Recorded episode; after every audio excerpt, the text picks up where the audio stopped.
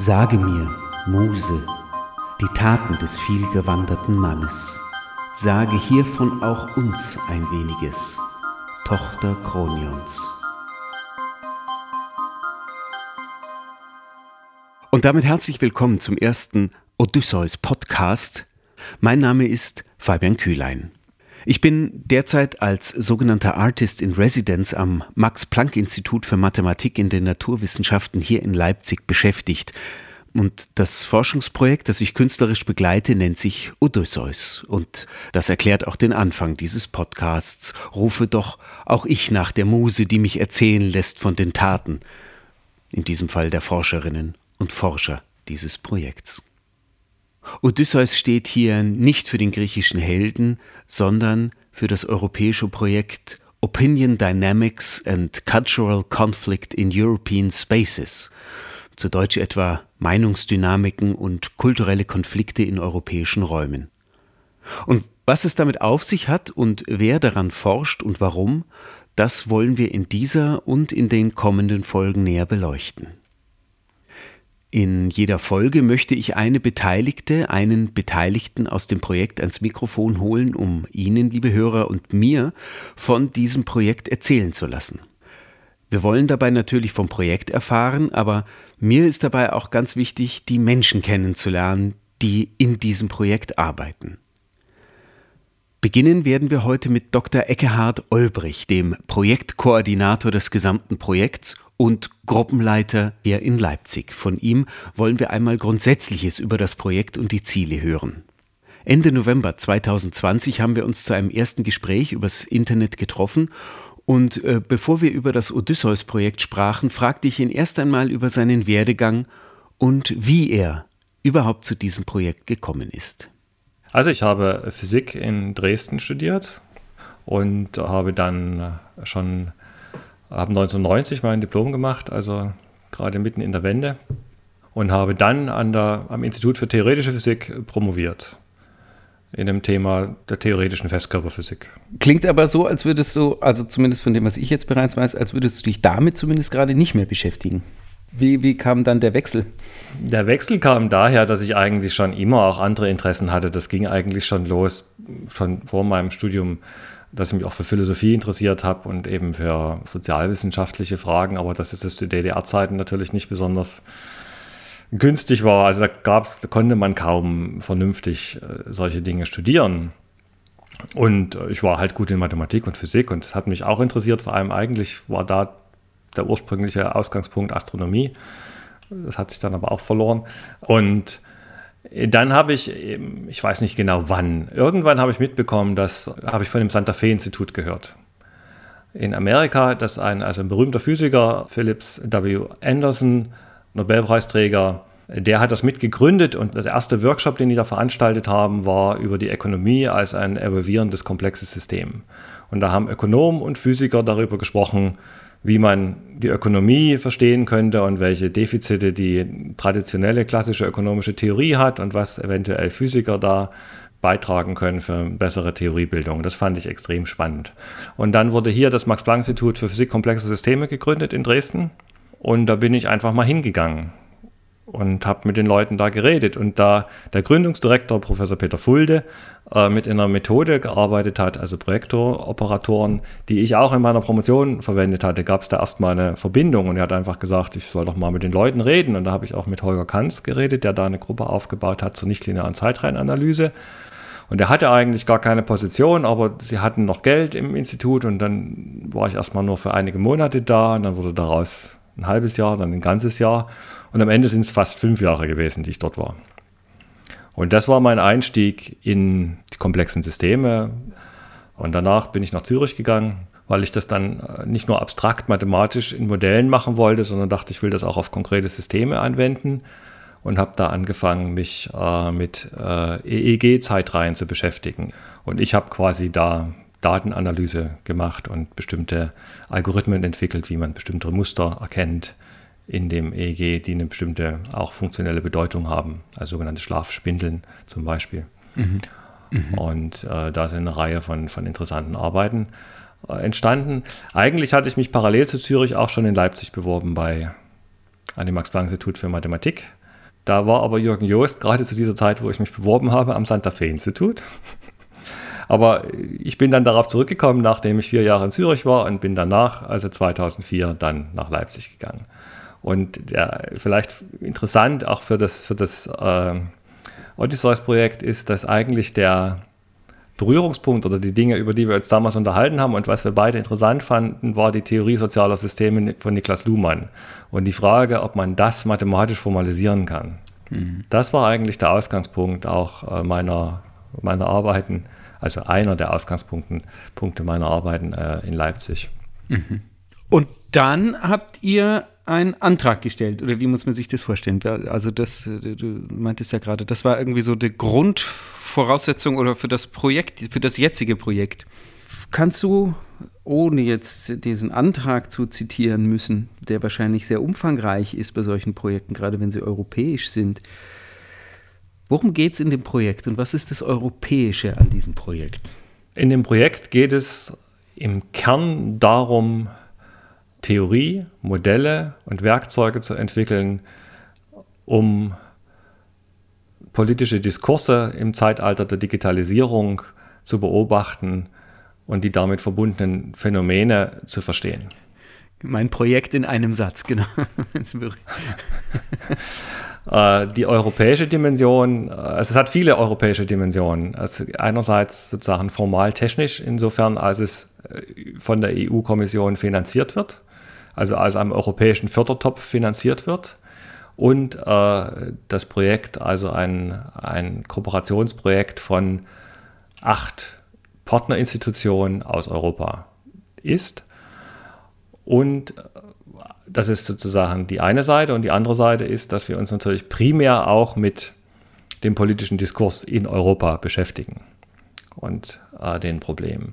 Und äh, Odysseus steht ja für äh, Opinion Dynamics and Cultural Conflicts in European Spaces, also Meinungsdynamiken und kulturelle Konflikte in europäischen Räumen. Klingt jetzt ein bisschen sperrig. Äh, der Grund ist natürlich, dass man bei den, Euro, bei den europäischen Projekten immer ein schönes Akronym braucht, was mhm. irgendwie interessant klingt. Und deswegen werden die Namen, die, der, die Projektnamen manchmal so ein bisschen dahin getrimmt, dass man dann da ein schönes Akronym äh, rausgewinnen kann. Aber es, es sind schon die wesentlichen Elemente sind in den Namen schon drin, nämlich Meinungsdynamiken auf der einen Seite und kultureller Konflikt. Das kam sozusagen noch dazu. Das hatte ich in meiner Kurzzusammenfassung quasi nicht dabei. Äh, das wurde insbesondere von, den, äh, von der Gruppe aus Italien, also Massimo Vaglian in Venedig, der macht eigentlich Management Science und die beschäftigen sich zum Beispiel auch mit interkultureller Kommunikation. Also zum Beispiel, wenn also Geschäftsverhandlungen in Indien oder so, ne, wenn man als mhm. Europäer in Indien ist und da Verhandlungen führt und was, was für Missverständnisse können da auftreten, was kann da passieren. Und er hat eben auch schon darüber nachgedacht, wie man das eventuell, wie man das formal modellieren kann, mathematisch, zum Beispiel im Rahmen von spieltheoretischen Modellen.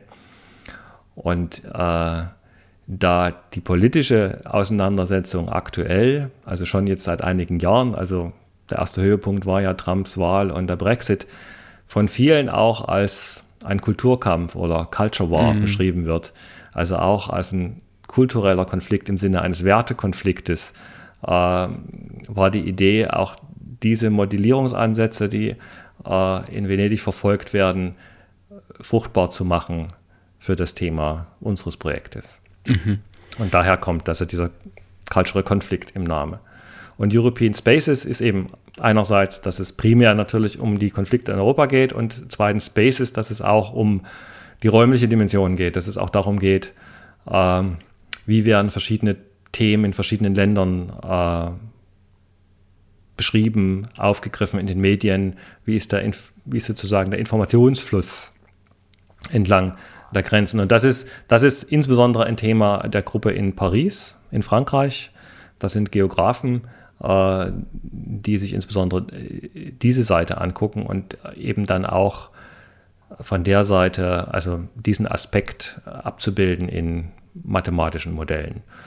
Äh, und da bin ich dann bei dem Punkt, was wir primär machen. Ähm, also eine also ich würde sagen, wir machen primär zwei Dinge im Projekt. Das eine ist eben die Modellierung der Meinungsdynamiken, also Entwicklung und Verbesserung mathematischer Modelle für diese Meinungsdynamiken. Ähm, das ähm, erste sozusagen wichtige, der erste wichtige Arbeit dazu war äh, von, von Sven Banisch und mir äh, zu einem Modell, was Polarisierung versucht zu modellieren, also Meinungspolarisierung äh, durch soziales Feedback, also einfach nur auf der Grundlage, dass wir uns in sozialen Netzwerken kommunizieren, also äh, und auf unsere Meinungsäußerung entweder positives oder negatives Feedback bekommen. Und wenn man davon ausgeht, dass das verstärkt oder abschwächt, äh, diese Meinung, dann kann man zeigen, dass abhängig, in Abhängigkeit von der Struktur des Netzwerkes man dann entweder polarisierte, äh, eine polarisierte Meinungslandschaft bekommt oder eben Konsens. Hm. Wie das genau funktioniert, werde ich äh, mit dir beziehungsweise eben auch mal noch mit den Beteiligten in eurem Projekt nochmal spezifischer dann darauf eingehen äh, wollen, wie man sich sowas vorstellen kann, wie man da an sowas rangeht. Äh, du hast aber gerade gesagt, ihr habt zwei Ansätze. Genau. Ich hatte ja schon gesagt, dass mein Hintergrund eigentlich Datenanalyse ist. Also eigentlich Zeitreihenanalyse und jetzt habe ich das quasi ausgeweitet auf Textanalyse auch. Äh, das heißt, wir gucken uns auch an äh, Texte und versuchen also das finale Ziel ist, aus den Texten Einstellungen automatisch zu extrahieren und Konzepte. Also welche Konzepte werden verwendet in der Diskussion. Und ein erster Schritt, äh, also sozusagen ein Startpunkt, äh, waren sogenannte Topic-Modelle, also Topic Models in Englisch, Themenmodelle. Also die Idee dahinter ist, wenn ich einen Korpus von Texten habe, also eine Menge von, von Dokumenten, äh, dann beschreibe ich das, dann zähle ich einfach erstmal nur, wie häufig kommt welches Wort in einem Dokument vor. Mhm. Das liefert mir eine große Matrix, ne, wo ich für jedes Dokument habe ich eine Zeile und äh, für jedes Wort eine Spalte und dann stehen da die Zahlen drin. Und äh, das kann ich also als eine Wahrscheinlichkeitsverteilung interpretieren, dass ich sage, ne, wie wahrscheinlich ist es in einem Dokument, dass ein bestimmtes Wort vorkommt. Und jetzt versuche ich diese Wahrscheinlichkeitsverteilung durch eine Menge von latenten Variablen zu erklären, die ich Themen oder Topics nenne. Jedes Thema hat sozusagen seine eigene Wortverteilung. Ja, also Abhängigkeit von über welches Thema wir sprechen, benutzen wir bestimmte Worte. Und jetzt sage ich einfach, jedes Dokument ist eine Mischung aus bestimmten Themen. Und äh, wenn ich jetzt, sage ich mal, ein Korpus von mehreren tausend Dokumenten habe, äh, dann habe ich da mehrere zehntausend Worte, die da drin vorkommen. Und das versuche ich jetzt durch, sage ich mal, 20 bis 30 oder 40 Themen zu erklären. Es ist also in einer gewissen Weise auch eine Dimensionsreduktion, die man da macht. Mhm. Und äh, das gibt einem schon sozusagen einen ersten, einen ersten Eindruck davon, worüber zum Beispiel in einem bestimmten Korpus gesprochen oder geschrieben wird. Entwickelt wurde ist diese Methode, äh, also insbesondere die, die wir benutzen, vor allem für äh, im, im Bereich der Wissenschaftswissenschaft also für Abstracts, also Zusammenfassungen von wissenschaftlichen Arbeiten. Da funktioniert die auch sehr gut. Und äh, die Herausforderung ist eben, diese Methode bzw. Erweiterung davon und Modifikation eben auch äh, nutzbar zu machen, zum Beispiel für Twitter-Daten. Kannst du das irgendwie an einem konkreteren Beispiel mal beschreiben? Also was könnte so ein Volut, äh, was könnte so ein Korpus sein? Okay, also ein, ein Korpus, den ich ganz konkret äh, untersuche, ist die sogenannte äh, Manifesto-Datenbank. Das ist ein Projekt am Wissenschaftszentrum in Berlin. Die sammeln Wahlprogramme von Parteien weltweit und haben ein Codierungsschema, mit dem die das, äh, diese Wahlprogramme dann händisch nach politischen Zielen also es sind, glaube ich, 56 verschiedene politische Ziele, mit denen die das händisch kodieren. Und dann kann man eben sehen, wie über die Zeit zum Beispiel sich eben Umweltschutzziele erhoben wurden von einer bestimmten Partei. Was mich jetzt interessiert, ist das, was wir die Rekonfiguration des politischen Raumes nennen, also so politische Verschiebungen, insbesondere auch in den, was, was sozusagen die Cluster von politischen Zielen angeht. Also ich gebe mal ein Beispiel. Eines der Ziele, die, äh, die da verwendet werden, ist Freiheit und Menschenrechte. Dieser Code wurde verstärkt eher von rechten und konservativen Parteien thematisiert, nämlich im Kontext des Kalten Krieges. als Kritik an, an den sozialistischen Ländern, währenddessen sozusagen nach 89 ist dieses Ziel eher auf die, auf die linke politische Seite gewandert. Mhm. Ja, interessant. Und, äh, oder zum Beispiel auch Frieden oder äh, die Haltung zum Militär hat sich zum Beispiel verändert durch das Thema der humanitären Intervention. Und solche Verschiebungen kann man sozusagen in diesem Datensatz sehen. Aber was mich jetzt interessiert, ist, das Problem ist, das, wie, die, wie der Datensatz aufgesetzt ist, sind eben Kategorien, die historisch relativ stabil sind. Also man will ja vergleichen ein Wahlprogramm von 1948 mit einem von 2014 oder so. Mhm. Währenddessen, was mich interessiert, eben insbesondere in, diesem, in dieser, dieser Rekonfiguration, ist ja auch das Aufkommen von neuen Themen und die Veränderung von Themen.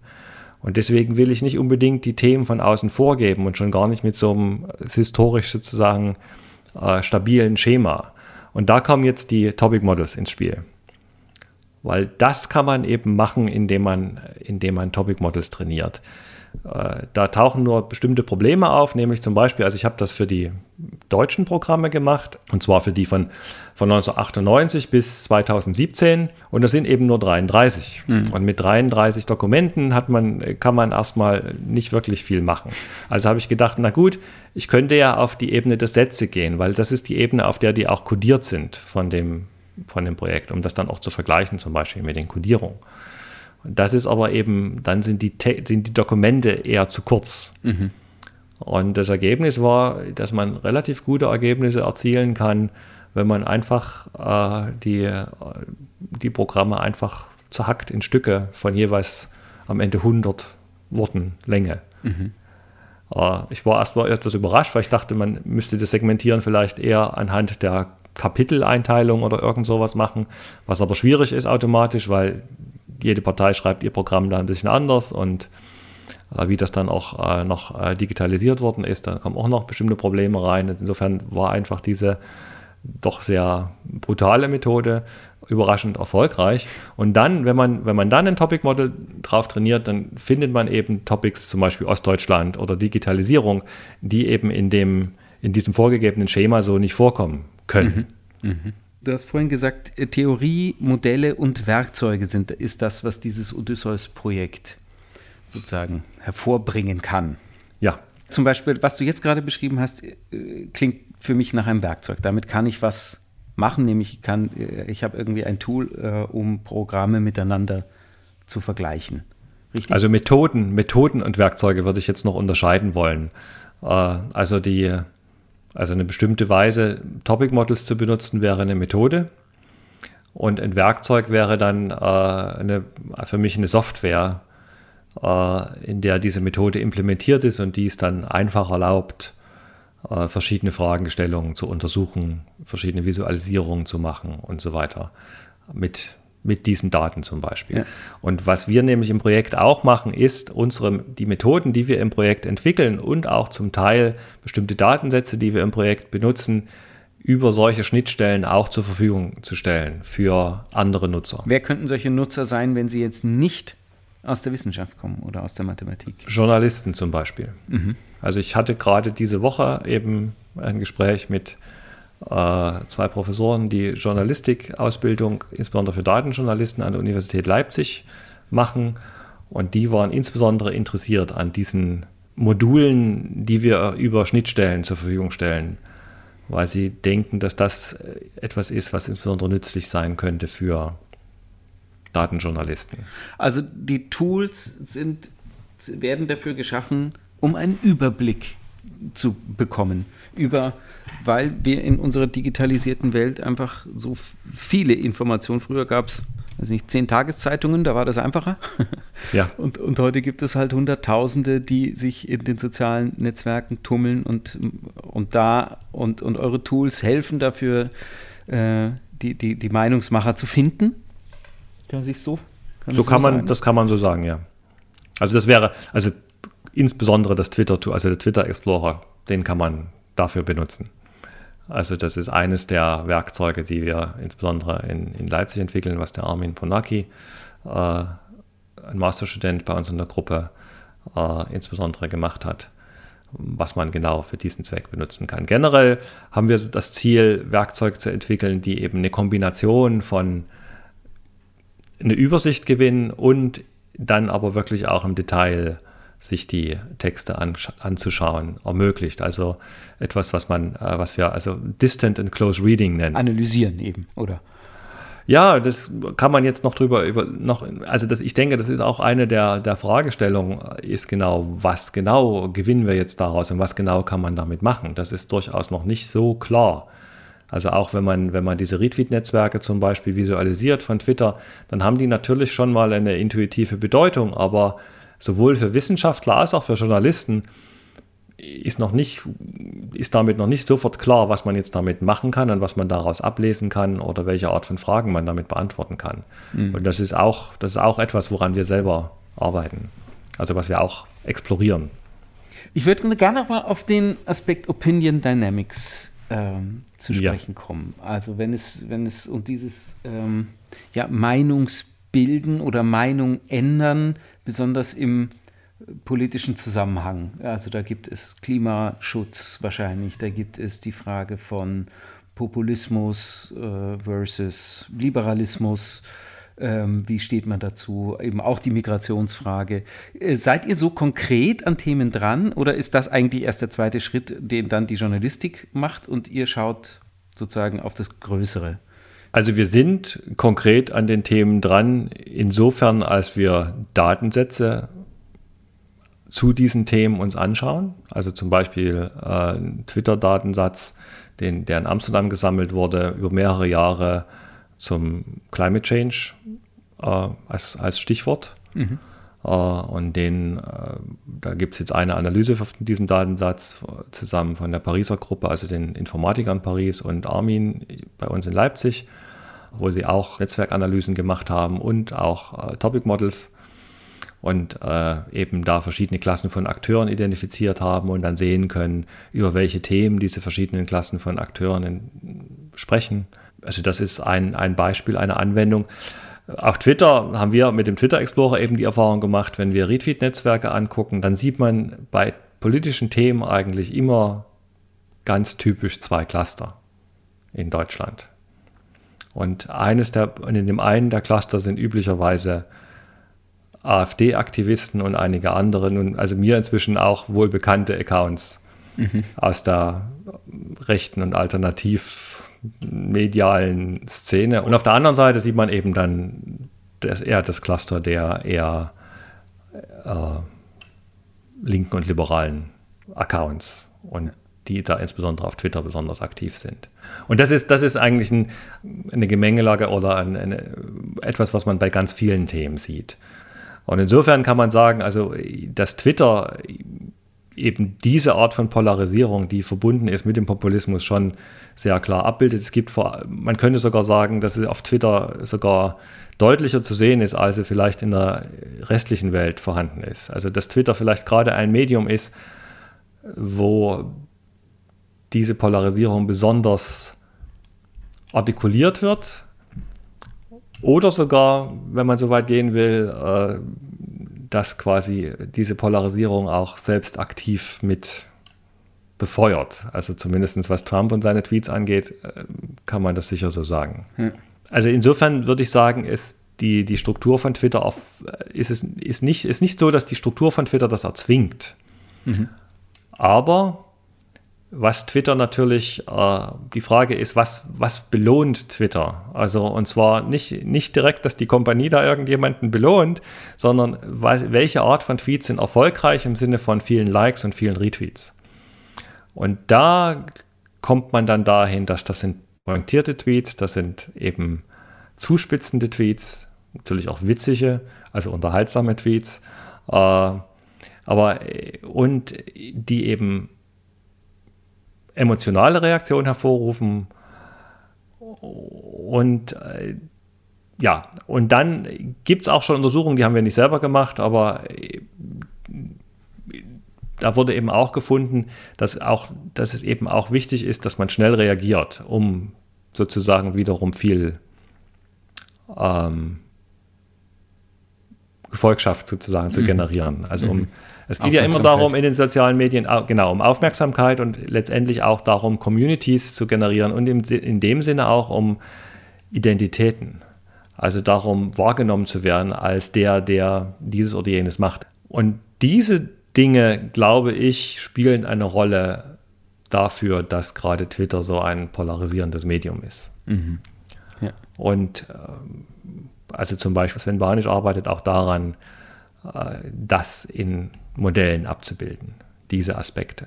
Also ich habe eure Arbeit jetzt äh, ja so ein bisschen kennengelernt in der letzten Zeit und habe so das Gefühl, ja, es, es geht da irgendwie natürlich auch um die Berechenbarkeit des Menschen, so mal jetzt ganz runtergebrochen. Ähm, inwiefern ist das für ein Individuum überhaupt möglich? Oder also, ja, wie kann ich mir das vorstellen? Wie ist, wie ist der Mensch? Wie, warum ist er so berechenbar? Wenn ich doch selber irgendwie behaupten will, immer für mich selber, ich bin überhaupt nicht berechenbar. Ich mache das alles aus meiner eigenen Entscheidung heraus. Das kann aber ja nicht sein, weil sonst würden eure Modelle ja nicht funktionieren. Naja, da gibt es verschiedene Antworten darauf. Also die eine Antwort wäre, äh, dass selbst wenn, wenn der Einzelne nicht vorhersagbar ist, dass man kollektive Effekte vorhersagen kann. Also dass man Effekte auf der Ebene von größeren Gruppen, Populationen von Individuen vorhersagen kann. Beziehungsweise dass man es gar nicht unbedingt auf die Ebene der, der Individuen runterbricht, sondern meinetwegen auf die Ebene, also wie das die Luhmannsche Systemtheorie ja auch macht, die den einzelnen Menschen sozusagen die Umwelt der sozialen Systeme stellt und die Kommunikation als das Element des sozialen Systems ansieht und danach fragt, welche Kommunikationen sind anschlussfähig, welche Kommunikationen erzeugen Wiederkommunikation. Und das ist natürlich, also das ist ein Zugang, der, der finde ich extrem passend ist für die Beschreibung zum Beispiel von Twitter von sozialen Medien, wo man fragt, dass überhaupt bei, bei vielen dieser Accounts weiß man nicht, ist das einer, sind das mehrere, sind das Bots, sind mhm. das was auch immer, die denn die Account betreiben. Ist ja auch so bei uns. Also unser Projekt hat auch einen Twitter-Account und natürlich ist es nicht nur einer, der da twittert. Ja. Ja. Insofern denke ich, auf der kollektiven Ebene kann man das schon sehen. Das zweite ist, äh, wenn man, das ist dann auch der Punkt, also die klassischen äh, Meinungsdynamikmodelle, die von Physikern gemacht wurden, äh, sind, sind Modelle, wo man irgendeinen Mechanismus annimmt und dann eben eine Dynamik stattfindet. Mhm. Und das hat natürlich so ein bisschen was von wegen, äh, wir sind vorhersagbar, wir, sind, wir werden als Maschinen modelliert. Ich, ich habe jetzt gerade bei meiner Frage ganz ähm, einfach vorausgesetzt, äh, dass ihr Voraussagen äh, trefft. Ähm, tut ihr das überhaupt? Also das, was du beschreibst bisher, ist ja, dass ihr beobachtet die Twitter- äh, und die Retweet-Netzwerke. Ähm, aber das ist ja eine Zustandsbeschreibung. Also die, die Modelle, von denen wir jetzt gerade gesprochen haben, die beschreiben ja nur äh, ein, ein Ist-Zustand, der, der, der es mir erleichtert, ja. ihn zu verstehen, aber es ist ja ein Ist-Zustand. Also das Hauptziel, wie ich es sehe, von unserem Projekt, ist nicht Vorhersagen zu machen. Aber wenn man, wenn man, sag ich mal, einen Popper im Hinterkopf hat, zum Beispiel mit seiner Wissenschaftstheorie, dann ist natürlich klar, dass eine, jede wissenschaftliche Theorie äh, Vorhersagen macht.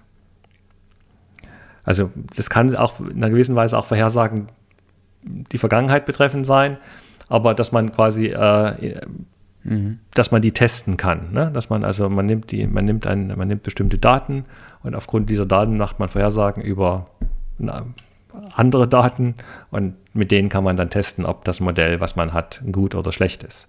Und in dem Sinne äh, macht natürlich Theorie Vorhersagen. Äh, das Problem ist jetzt bei, bei vielen dieser meinungsdynamischen Modelle, da kann man natürlich sehr schnell sagen, das sind erstmal nur abstrakte Modelle, die die noch nicht ausreichen, um in einem konkreten, in einer konkreten Diskussion jetzt wirklich schon eine Vorhersage zu machen.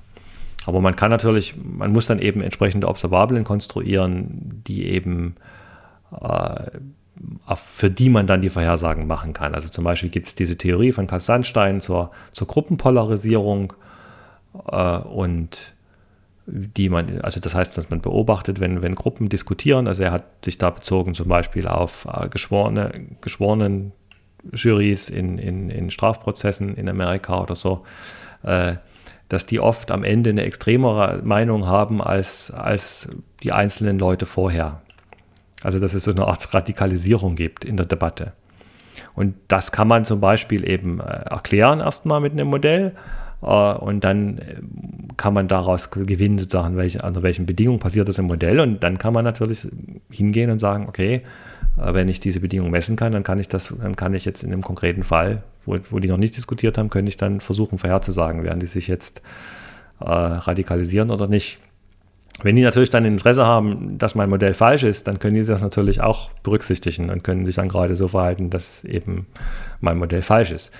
Das ist eben auch das Interessante. Soziale Systeme sind eben insofern verschieden von den Systemen, die Physiker normalerweise anschauen, weil sie eben reagieren können auf das, was der Beobachter macht oder was die Wissenschaftler da vorhersagen.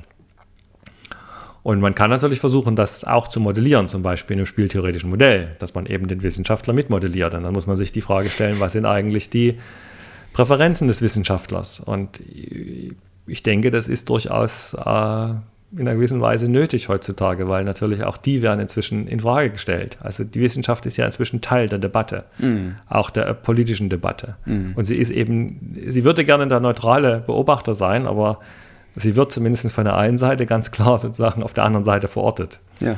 Also gerade die Virologen sind da. Die Virologen, die Klimaforscher, ja. die Meinungsforscher ja. Äh, sind alle quasi schon, schon drin.